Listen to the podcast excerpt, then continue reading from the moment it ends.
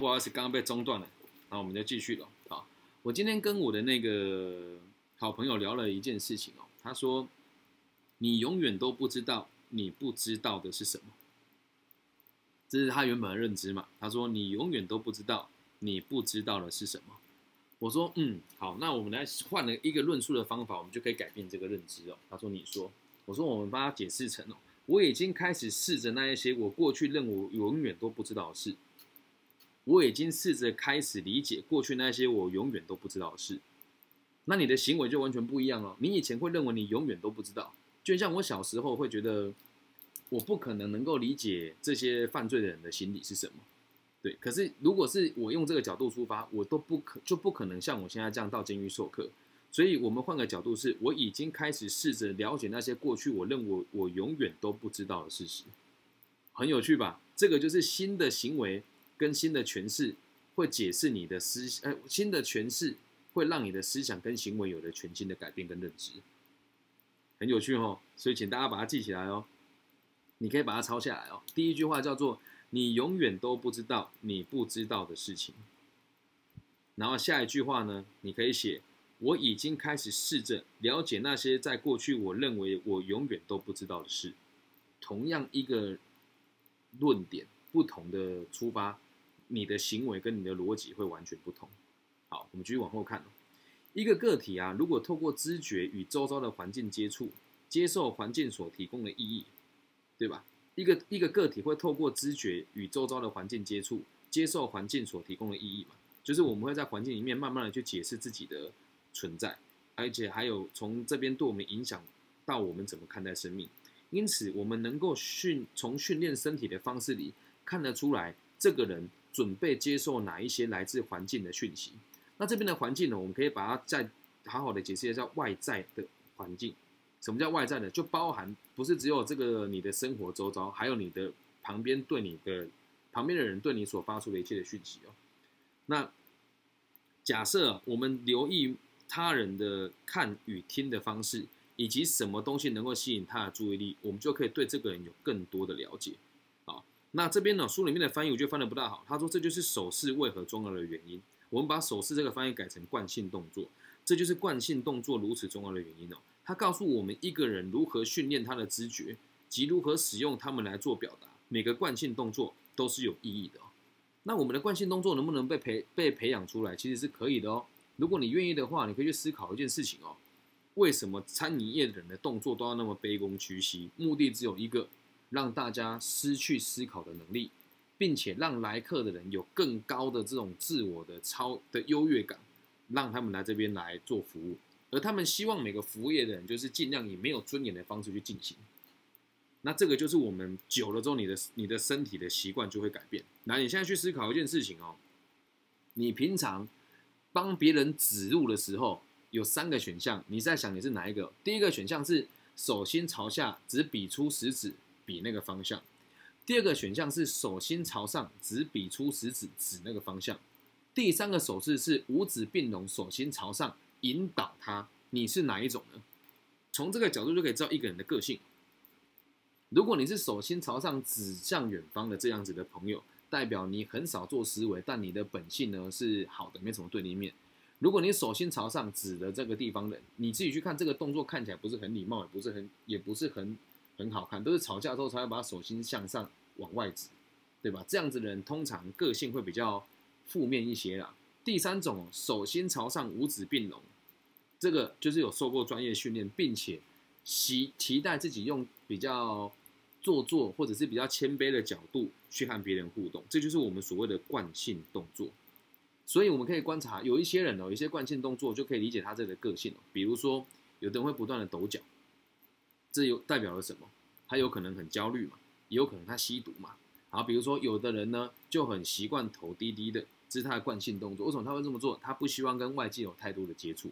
有些人呢眼睛张得大大的，四处张望，对，这个人代表了什么？他愿意跟别人有更多的接触，而且他是一个心理很开放的人。对，但未必是好事哦，理解吗？每个人的惯性动作都会出卖他，就可以观察他很多东西。就我在演讲的时候啊，我很长，这应该有同学遇过，在这个班上有看过这种行为吧？上次在那个云倩跟那个 Linda 他们学校就是这样，我进去了之后，我是先坐在观众席的，然后我再观察每一个人，就可以理解这间学校同学的惯性。对，只要大家都在划手机，就代表平常这些人上课呢都是没有很用心的。对，所以这也是让大家理解哦，如果你要了解一个人更多啊，你的这个心理啊会影响到你的惯性动作，而这个惯性动作从某种程度上来讲都是对你有意义的。那现在呢，我们能够为这个生理学的定义做补充哦。心理呢，心理学啊，透过敏感的身体表征了解个体的态度，懂吗？我们从身体的表征了了解个体的态度嘛，就是从他的行为来了解他的心理。我们亦能够呢看出人类的心灵如何有着极大的差异。一个对环境适应不良啊，难以满足环境需求的身体，通常会变成一个心理的负担，对吧？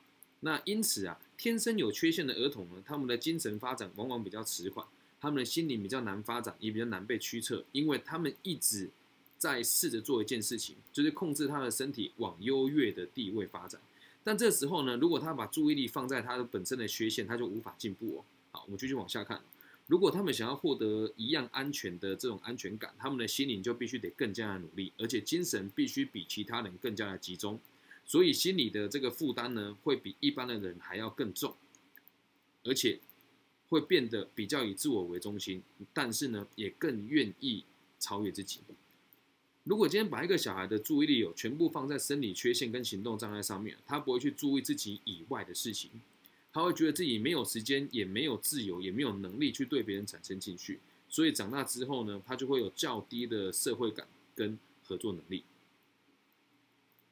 很有趣哦，但如果他今天的方向改变过来，就不是这么一回事了。后面都会提哦。那生理缺陷呢，会带来很多不方便的地方，而这些不方便的事情，不代表是无可逃避的宿命哦。如果你的心理持续保持活跃，卖力的去克服这些障碍，那么有生理缺陷的这些人啊，有可能会变得和没有生理缺陷的人一样成功。但是说真的，有生理缺陷的小孩子，经常能够克服身体障碍之后。会比其他正常的孩子拥有更高的成就。举个例子，有一个小男生哦，天生就有弱视，而且家人都会因为他的弱视，就是跟他说：“你看事情不清楚啦，会更关心他，他有很大的压力嘛。”那为了看到东西啊，他就他的视觉的敏锐比同年龄的小孩更加的努力跟专注，于是他就给予有形世界注注入更多的注意力，而到最后他会发现，他虽然是弱视，可是透过矫正可以看到更多东西。他对于色彩和形状的观察。也比一般的小孩还要来得更加的敏锐，所以只要心灵愿意找到克服缺陷的方法，那一个不完备的器官反而能够变成伟大的长处哦，能能够理解吧？这边跟大家分享一个真实的案例，就是我在某一个就业服务站遇到的个案，他是盲人，然后他跟我说，我想要看看你长什么样子。我说你在开玩笑的，陈美妹看我长什么样子，但我没有说出来了啊。然后他就说你能不能把你的脸透凑过来？他就把他的手放在我的脸上，然后再摸我的手。对，他就跟我说，我从来没有看到有一个人的光是如此的，是如此的洁净纯洁的。我说我干，这也太夸张了吧？他妈你唬烂我吗？但后来就发现，真的是盲人在感觉人的时候，如果他愿意啊，他可以感觉到非常细致。所以他后来第二次来访的时候，我人还没有走到现场，而且那一天我的动作非常轻，我才到门口，门还没有开，他就跟我说：“哎，老师你来了。”我说：“你怎么知道？”他说：“就是一种直觉跟一种感受。”这样能够理解吗？如果你有某个地方是弱的，你就会更认真的去克服它。那我觉得这边我可以以我自己为例子啊，我应该是全亚洲第一个肢体残障的职涯顾问吧？对，就是生涯规划师。那我确实比其他人还要更加的努力。然后上次我有讲过受训的过程啊，人家来这边上课是很容易的，而我要很努力的克服东海大学的这个层层的这个关卡，才能够到这个教室来。所以当我坐下来之后，我都已经是满身大汗了。因此我在学习上面就会比一般人还要来得更认真。这样能够理解吧？其实我从小到大都是一个有缺陷的人啊。小时候被人家测确诊 ADHD，然后说疑似有雅思伯格。但是说真的，有些时候我们的我们的缺陷跟我们的残障是别人定义出来的。也跟大家分享，如果你现在过得不好，或是你身体真的有什么残缺，你要告诉自己，你会遇到的事情会比别人多，也会比别人累。但是你所得到的结果，跟你所得到的这个果实，也会比别人更加的甜美跟丰盛好，那我们会知道，就是很多作家跟诗人啊，有一部分都是饱受视障之苦，因为他们的这个视觉上的缺陷，让他们更加专心于这个心灵的克服，然后也能够用更细致的方式来观察这个世界。他们的眼睛可以用，可以使用在更好的目标上，懂吗？就是他虽然看得不清楚，但是有时候反而看得不清楚，他可以创造出一般人看不懂的东西，或是一般人看不到的美好。我们现在可以再从左撇子来这个这个个案跟大家分享。大部分的左撇子都会被人家认为他很聪明，这是真的。从小到大，我看到的所有左撇子都会被人家说左撇子比较聪明哦。那原因是这个样子的哦，因为他们会被人家制止用左手写东西，而右手要经过很特殊的训练。才有办法发展出一般人这个右手惯性的这个使用的细致程度。所以你去想一件事哦，如果你是个右撇子，你有可能用你的左手写出一手好字吗？不大可能。但你很难想象这群孩子小时候可能会被压迫，可能会被殴打，所以他会开始很认真的使用他的右手。而这样子就是为什么很多右原本的左撇子的孩子用右手写字的时候，他的写字、绘画或美劳会做的比一般人还要好，因为他在这个过程当中是很认真的去投入的。这样能够了解吧？那唯有希望我们能够对全体有贡献，而不以自我为中心的小孩，才有能才有办法教导自己从自我的缺陷中来补救。如果一心你只想着要摆脱你自身的障碍，那他们就会一直不停的继续的落后于别人。这个时候，我就一定要讲出一些有争议性的话，但这是我内心的真心话。我自己是生长者，但我真的很难接受生长者去要补助，跟生长者去要加分的这件事情。我们是生障，不是智障，懂吗？像我也一样，我考试从来不用加分啊。我今年去考 EMBA，我我也没用生障加分啊，没有意义嘛。那原住民也一样啊，你品对原住民跟人家加什么分？有没有搞错？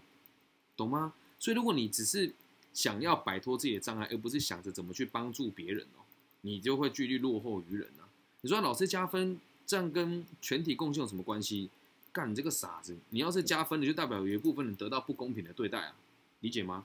嗯，所以只有在内心有努力的目标啊，而且达成目标远比眼前的障碍还要重要的状况状况之下，他们才能够拥有更高昂的士气。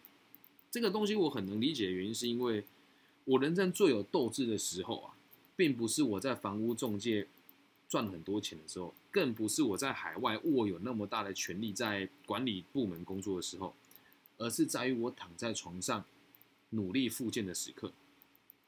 因为它反而是最难的，因为它反而是最难的，而在那个状况之下，我会变得比平常更拥有更高昂的勇气，而且我我要复健的这个动机不是为了我自己，不是为了让我自己以后不残障，当时的想法都是我的父母养我育我，我的父母养我育我，他们对我这么好，我一定要让自己未来也可以让我的爸妈放心。我曾经有一次听到我爸妈在谈说啊，白卡梅安娜。嗯过来只能当波涛喽呢？我听过他们这么讲啊，然后我爸爸讲说还乐还还乐啦，哦，就是担心归担心呐，哦，船到桥头自然直啊，嗯，当时他们很常跟我讲这句话，所以在那个复健的过程当中哦，反而会让我保有很高昂的士气。你们可能很难理解那个复健的过程有多痛苦哦。这里有没有哎，这个有没有朋友有这个十字韧带断裂的经验呢？有吗？哦，没有哦，好，跟大家解释一下，十字韧带断裂的附件就很痛苦了哦。马凯娜，你有断过是不是？有，那个被撞然后断掉。你有做附件吗？有，当时。有啊。好，你是你断你断前十字对不对？对啊。好，那我现在跟大家讲，我断的是前后十字韧带跟内外侧副韧带，还有腓神经全部扯断，所以我的痛苦是你的八倍。对所以那时候就觉得它很难，所以我充满了斗志，就是越不能做，我越要做到它。所以大家也是一样哦，因为难呢，我们才需要克服；如果不难呢，就不需要克服了。所以如果你的你现在是有障碍的，或是你现在的状况很危急，那你更应该去享受这个过程哦。好，我们继续往后看哦。那这样子的孩子啊，他们的兴趣和注意力啊，要被导往哪里，就是个疑问哦。如果朝自我以外的目标奋斗，他们将会非常自然而然的训练自己，并且自我充实以达到这个目标。困难对他们而言呢，只不过是成功路上呢必须得清除掉的障碍而已哦。我看到这边的时候，我真的很有感触。我当时手术失败啊，然后我就一直跟自己讲，我只是还没做到而已，我一定要好好的站起来，一定要有一天还要回到篮球场上。好，那另一方面呢，如果他们一心只想着自己的限制，或者是与这些限制去抗衡。然后这个只在求解脱，只在于求解脱这个状况，而没有其他的目标，那他们就不能往真正的方向进进展，就会变成我只是想啊，只是希望，但我不去执行啊，就很像左撇子哦，他会开始逃避右左笨右手笨拙的现实，不能让笨拙的右手变成巧手，所以你只能透过更实际的练习，以及未来如果做得更好，激励比。较就是激励自己目前比较笨拙的这种感受的情况之下，这一只手才能够变得灵巧。也就是说，我知道我自己的右手不不够灵活，我要练习。如果我做得好的话，我就可以告诉自己，我有更进步一些些，我的笨拙感就会更下降。那我这么做是为了什么？为了我的爸爸妈妈不要再当让我担心。可是我必须得讲啊，爸妈这样子限制左撇子这个行为是错误的。毕竟这本书是好几年前写的，所以现在可能没有这个状况。不过确实，当时这些孩子会弃左手来右手使用，就是为了能够能够融入团体，跟为了能够让父母对他放心。所以，如果你要一个小孩啊，集合他的力量来克服困难哦，他必须要有一个除了自身以外的目标，一个现实，一个对现实跟对他人跟合作有兴趣的共同目标，很有趣吧？那这个地方，我用一个很简单的逻辑讲给大家听哦。如果你是生长者啊，或者是你现在有一些与众不同的地方啊，我可以用我的方式分享给大家。我确实很与众不同，在每个地方都一样。不管是像我今天跟那个大陆的那个平台聊聊过，我说那我的更新速度这么快，一天有一期到两期，那你们有办法跟得上我更新的速度吗？对他们说我们确实很担心，到时候你的节目量这么大，我们审核到上架可能需要三到五天，但是我们会愿意一起克服。对他们说，我希望你可以降，他说希望我可以降低更新的频率，但我跟他我跟他说我做不到。我们在这个沟通当中哦，我也充分的展现这个逻辑哦。来，我希望你们可以协助我跟接受我，因为我怎么样怎么样怎么样，所以我相信有一天我们一定可以一起达成这个目标，只是还没达到而已。再重复一次哦，我希望你们可以接受我，协助我，因为我什么什么什么什么，所以我相信有一天我们一定可以一起完成这个目标，只是还没完成而已。这就是我们上上一本书的读书会的内容嘛。我相信你一定会相信我，不管你相不相信，我还是会相信你。这就是我们所谓的对现实、对他人跟合作有兴趣的目标的一个简单的解释。这样大家能够理解吗？那我们继续，要继续往后看吗？后面要讲的是这个，好，把它讲完好了。今天再花多一点时间，不然我这个章节很难切哦。那我们现在要要讨论的是这个尿床的孩子哦。大部分呢有尿床状况的小孩所获得的这个反应呢，都是激励他继续尿床，而不是克服他。很有趣哈，因为如果这个孩子尿床，你就骂他的话，本来是他就已经很有压力了嘛，那你又骂他，他要承担更大的压力。而有时候你这样子骂他。在他的世界，反而是觉得我被你注意到了，我被你关切到了，对。那这样子会变成是他，如果他看你不爽，他就尿床给你看，对你来讲是一种攻击的工具哦。你说哈，他们有这么邪恶吗？啊，这个是一种说法。好，那再换另外一种说法。如果啊，你有发现一件很有趣的现象，你就会发现这个说法是完全合理的。为什么很多人啊，你越限制他，他越要做呢？其实是这个样子的。他在你身上承受到莫大的压力，他会在不自觉当中想要把这个压力还给你，于是就会用反其道而行的方式让你关注到他的需求，只是他有可能自己不自觉哦。那很多这个犯罪的比例呀，哦，很多的警察的儿子都有犯罪的习惯，也不是习惯了，都有犯罪的机会啊。比如说我们最近南投最有名的口交暴徒的父亲就是警察，为什么会这么做呢？因为。他父母的对他这方面的期许就特别高嘛，还有老师的小孩啊，学校的成绩通常都不是太好，这也是个人经验的。但我必须讲，这是书里面提的，并不是我说的哦。然后还有医生的小孩啊，呃，就这个医生跟牧师还有神职人员的小孩，往往啊都会对他们施加很多的压力，很有机会在未来呢就会犯下一些错误，或者是尿床的症状会更严重那么一些些。那尿床这件事情，你也可以从某种程度上来认知是。小孩子对于你可以控制情绪的唯一的路径哦，这样了解吧？那我们现在讲，之前我们讨论到梦嘛，那我们来举一个例子，就可以知道梦是如何引起我们的情感的。尿床的小孩，我相信大家也有也有这个经验。你为什么会尿床？很有可能是你梦到自己在厕所了，有趣吧？我相信很多人都有这经验啊。我我有这样子过，可是我没有尿出来，就是我梦到我在厕所了，然后我就尿出来，但我没有尿出很多，就尿那么一点点哦。那举这个例子，尿床的小孩经常梦见他们起床上洗手间，如此一来，他们就有借口可以光正明正大光明的尿床。一定会有人说，怎么可以这样解释小孩子？他们说我就要相信他，对我们相信他。来一句成语解释一切哦，叫做日有所思，夜有所梦，懂吗？你不自觉的一直要自己去尿床，可以引起你父母的注意，但是他自己本身是没有注意到。我最近跟我女儿相处也是这个样子啊。当时她在学校很常很常尿床嘛，然后老师跟我说是因为这个妈妈不在身边的焦虑感所产生的压力。我本来不大信哦，但是后来我真的这么做了。就是以前她在我面前说她想她妈妈，我会说那你去找她，你找我干嘛？她说芭比，我想打给妈咪，我就说我不要啊，因为那时候我有一阵子很痛恨她嘛。但后来释怀了之后，诶，她妈妈还是不大会打电话给我。但是当我女儿跟我说她想妈妈的时候，我就跟我就跟她说，当你想妈咪的时候，你可以跟我讲，芭比是可以接受的，而且我相信芭比跟妈咪也都很爱你。她说，那如果妈咪说不能打给你呢？我说也没有关系，你跟妈咪多说几次，她就会愿意的。果真从那次之后，她就很少尿床了。所以能够理解吧？这并不是强词夺理，而是有真的有它的根据存在的。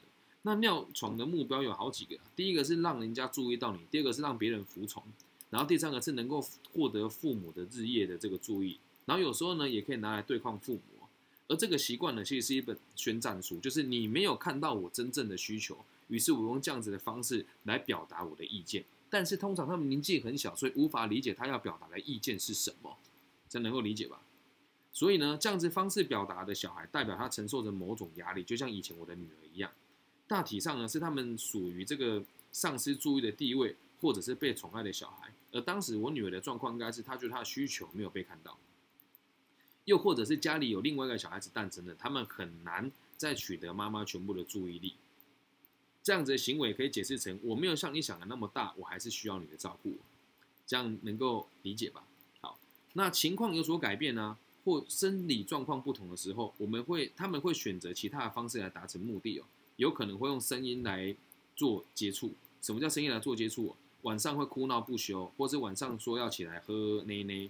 或者是这个在晚上去打扰大人睡眠，这些背景其实都是一样的逻辑哦。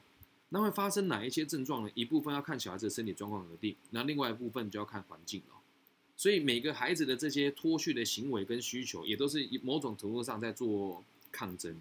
但这个行为并不是只有在你年幼的时候会发生的，有些人会发生在你年长哦。比如说像我姐姐的忧郁症就是这个样子啊。就是他一直以来都比我优秀很多，长得又漂亮，认识我的都知道我姐很正啊。然后我从小到大什么都输她，然后就突然有一天呢，我好像慢慢的变得比她优秀的时候，她突然无法接受这个事实，然后就开始有忧郁的倾向出现。那现在这个事情他已经都控制的很好，也确实是我们两个在家庭地位之上有某种程度上的交换。以前他做什么，我爸妈都会限制他很多，甚至是他当时念护专也是我爸妈说的。而我念东海大学会计系，确实也是我妈改我的志愿卡，但我从来不鸟我爸妈。我姐却很受我爸妈的限制，而现在却反过来，是我姐姐不受爸妈的限制，而换我来承担这个家里所有的期待，很有趣吧？但也因为这样子的角色转换之后，姐姐的病况下降了很多，所以人心是很复杂的。那我也很庆幸自己没有以忧郁的角度来取得别人对我的认同，因为。我认为我自己是一个比较正面积极的孩子啊，在我的世界里面，我就只有想着我可以帮助别人什么；而在姐姐的世界里面，她一直都很优秀，她只有想着如何不犯错，可是她没有想过如何让别人过得更好。这也确实是她一直以来跟我相处会有一个小小的冲突跟原因。所以有一阵子我很生气她，因为之前我们在做生意上面是有冲突的，也就是她欠了我一笔钱，她没有给我，然后会跟爸爸妈妈说我一直跟她要钱。但到到现在的状况会是。我根本就不在意这件事情啊，因为和他有这个家里争宠的状况，还有妈妈斥爸爸妈妈斥责我跟姐姐拿这个股东分红的事情，我那时候就下了一个决定，这是六年前的事情哦。我李根熙要变得比任何一个人都还要会赚，然后我的心绪状况要比任何一个人都还要稳定，因为我不想让我的爸妈担心，也不想让我姐姐难做，所以我做到了，这样能够理解吧？所以当你的认知是正确的时候，遇到所有的挫折都能够变成是正确的。只要思维改了，就能够改变一切。好，我们继续往后看，这样子的个案清楚的显示啊，我们刚刚讲那么多例子，心灵的影响完全凌驾于身体哦，对吧？我们从尿床啦，然后从这个别人吸引注意力啦，从左撇子啦，还有这个诶身障的小朋友的状况来看呢，心灵才能够真正的去驾驭你的肉体。所以心灵呢，不仅影响一个特别生理症状的选择。也支配着影响你全部的外观跟你的体态，相由心生嘛，对吧？我们没有直接的证据可以证明这个假设，而且难以看出这个证明如何成立。但是我们透过这些观察，似乎真的能够让这些事情成立哦，因为这种事情本来就很难被成立，也很难被观测。那这个这个东西，我们再举一个例子，一个羞怯的男孩啊，会反映在他的全部发展里面。羞怯的人，他通常不关心他的生理发展。这书里面说了，或许呢，他不他不会想象自己能够做得到，结果他就会他就不会去做足够的肌肉训练跟做良好的饮食习惯，然后呢，会忽视外在世界，把肌肉发展视为正常的表现。其他容许自己有兴趣去做肌肉训练的小孩，在体能上会比这些隔绝自己的羞怯男孩取得更加的进展。所以看那个人的体态，可以看出一个人的性格。你看，走路抬头挺胸的人就是比较有自信的。那如果这样很威靡的人呢，通常就是比较不想跟别人接触。我忘记他几年前在演演讲里面有个人反驳我这个看法，他说：“老师，我也是这样子垂头丧气的，我只是不喜欢站直而已，我并觉得我并不觉得自己没自信啊。”我说：“哦，所以你提出这个问题是要让大家知道你没有自信吗？”他说：“对啊，我不觉得自己没自信啊。”然后我就跟他说。如果你真的有自信的话，你根本就不会在意我说这些话。他就坐下来了，很有趣吧？嗯，如果你真的有自信的话，你就不会去反驳别人说别人说你没有自信。之前有一个人啊，忘记他没有来，一个孩子来这边跟我说什么，他觉得我书读的不够多，讲话没有什么理论，叫我去念台大的老师的理论课程。那。我不会跟他特别解释什么，我也不觉得自己比他矮化，我就说，嗯，我觉得这个课程可能对我没有帮助，但我愿意听听看，这样能够理解吗？所以如果你现在还是有兴趣跟有这个对你外表有期许的话，就代表其实你不是那么羞怯的人，就代表你其实也会愿意跟其他人有更多的接触，但是过多的这个外表的追求，反而会让你流于表象，这样能够明白吧？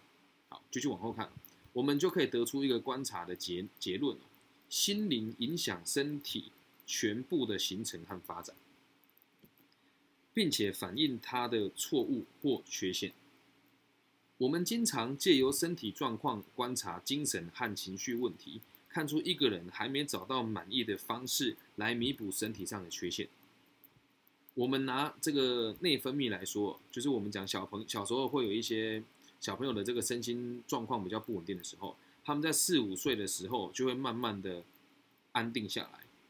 那这个分泌腺的缺陷呢，并没有对我们的行为发生强制的影响。也就是说，你小时候虽然会在个性上造成一些不同的改变，可是过去小时候的事情并不能百分之百影响到你未来的发展。那什么会为到？什么叫做真的会对未来产生影响的关键呢？就是整体的环境，还有这个小孩子接受到这个环境的方式，才会真的影响到他未来的发展。这样能够理解吗？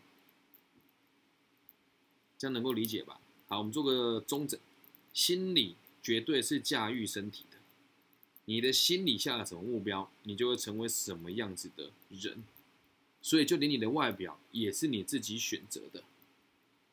对，你说啊，老师像你这种掰开外表是你选择的吗？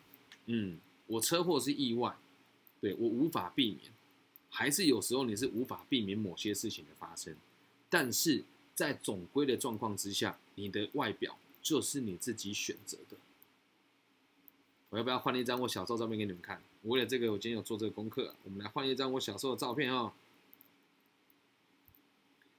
这个是我哇，这个好几年前，来大家就可以重新刷新一下这个页面。这个是我二零一三年的样子。对，哎呀，大家更新一下，二零一三年的李庚希就长这样，有趣吧？这是二零一三年的我。相由心生，而当时的我就觉得自己长这样很帅。那你就可以透过你的练习跟改变，变成你要的样貌。所以最后的最后，提醒大家一句：你的意志会决定一切，所以绝对不要小看你的意志力。这样能懂吗？心理决定生理的走向，但是新的决定会被你的身体状况限制住。所以这就是为什么我们要读书跟我们要运动的原因。还有就是为什么我们要锻炼自己意志力的根本。